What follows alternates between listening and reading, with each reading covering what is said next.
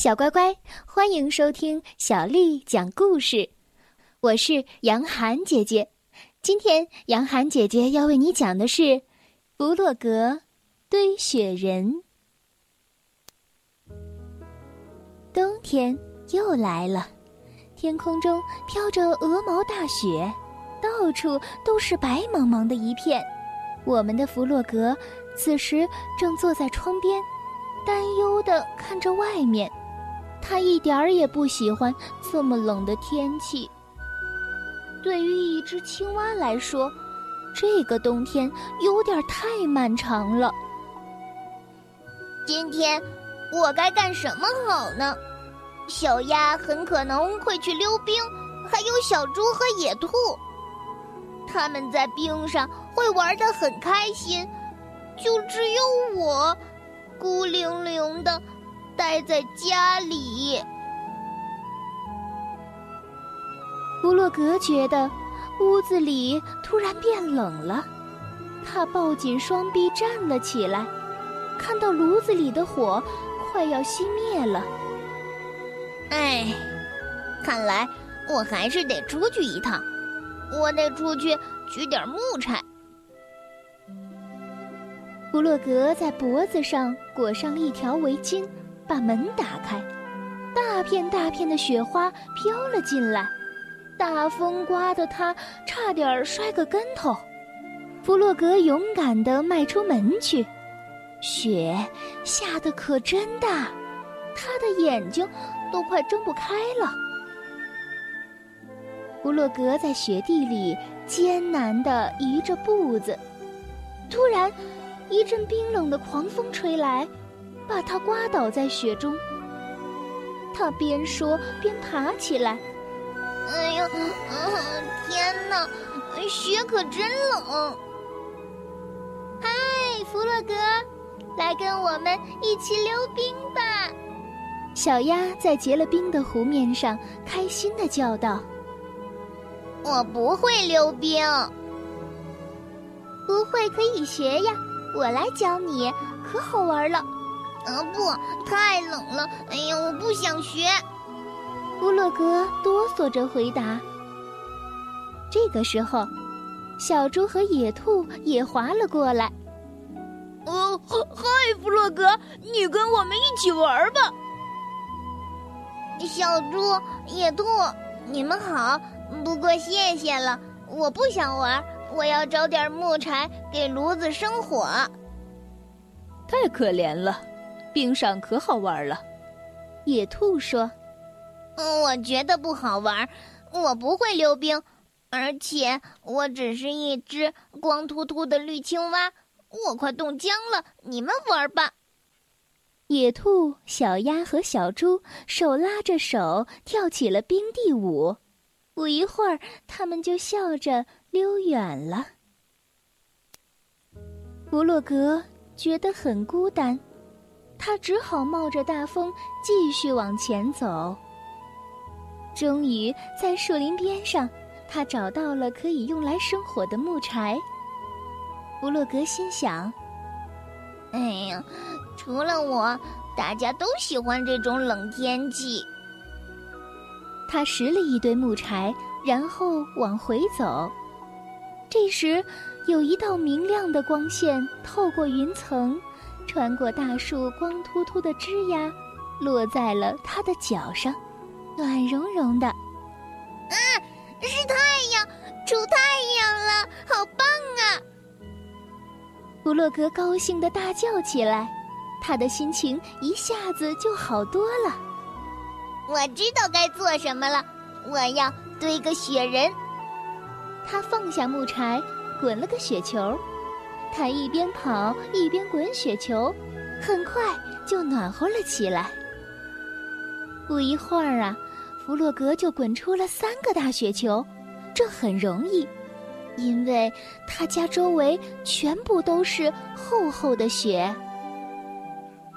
弗洛格把雪球挨个堆起来，拿了两块小石头给雪人当眼睛。弗洛格对雪人说。这是你的眼睛，雪人，你别着急，一会儿就好了。他马上跑进屋，在地下的储藏室里找到了要用的东西，就是一大张纸和一根红色的萝卜。弗洛格要用这些东西干什么呢？弗洛格用纸折了顶帽子。雪人，这是你的帽子。弗洛格朝窗外的雪人扬了扬，大声的喊道：“这胡萝卜就是你的鼻子，你喜欢吗？”弗洛格拿起帽子和胡萝卜就向外跑，经过门口时，又顺手拿了一把扫帚。弗洛格给雪人安上了鼻子，戴上了帽子，左看看，右看看。雪人，你看，现在好多了吧？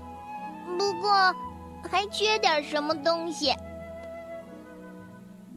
弗洛格想了一会儿，嗯，我知道了。等我几分钟，我马上就来。弗洛格跑到湖边，他的朋友们还在溜冰。他在湖边的树下找啊找啊。终于找到了他想要的东西。弗洛格气喘吁吁地跑回家，雪人还在等他。弗洛格举起手中的树枝，开心地对雪人大喊道：“看，雪人，你的胳膊来了！” 他还给雪人安了个嘴巴，把扫帚放在雪人手里，然后把自己的围巾给他围上。那你就不会觉得冷了。可是你看起来不是很高兴的样子。咦，我把你的嘴再重新的调整一下。嘿，看，现在你笑了，真神气。我帮你转个身吧，这样我就可以透过窗子也能看到你了。弗洛格很高兴，他离开雪人。拾起生火用的木柴，就进了屋。弗洛格把木柴添上，炉子里的火升起来了，屋子里暖洋洋的。弗洛格朝窗外望去，看到雪人儿在对着他微笑呢。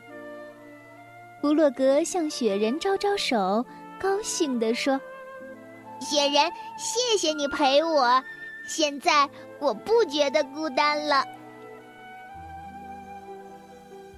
这就是弗洛格堆雪人的故事。小乖乖，生活中处处充满着趣味，只要我们善于发现，总能找到办法让自己不孤单。就像这个故事当中的弗洛格那样，不会溜冰的他有点孤单，可是当他勇敢地走进大雪中，堆了一个大大的、大大的、可爱的雪人。给自己找到了快乐的方向，同样也体验到了冬天的乐趣。故事最后呢，我要提出三个问题：第一个问题是，怕冷的弗洛格为什么会走出屋子呢？第二个问题是，弗洛格拿什么当雪人的眼睛和鼻子呢？第三个问题是，弗洛格最后还觉得孤单吗？好了，今天的故事就为你讲完了。小乖乖，今天的故事就讲到这儿了。如果你想听到更多的中文或者是英文的原版故事，欢迎添加小丽的微信公众账号“爱读童书妈妈小丽”。接下来又到了我们读诗的时间了。今天为你读的这首诗是胡令能写的《小儿垂钓》。蓬头稚子学垂纶，侧坐莓苔草映身。路人借问遥招手，怕得鱼惊不应人。蓬头稚子学垂纶，侧坐莓苔草映身。路人借问遥招手，怕得鱼惊不应人。蓬头稚子学垂纶，侧坐莓苔草映身。路人借问遥招手，怕得鱼惊不应人。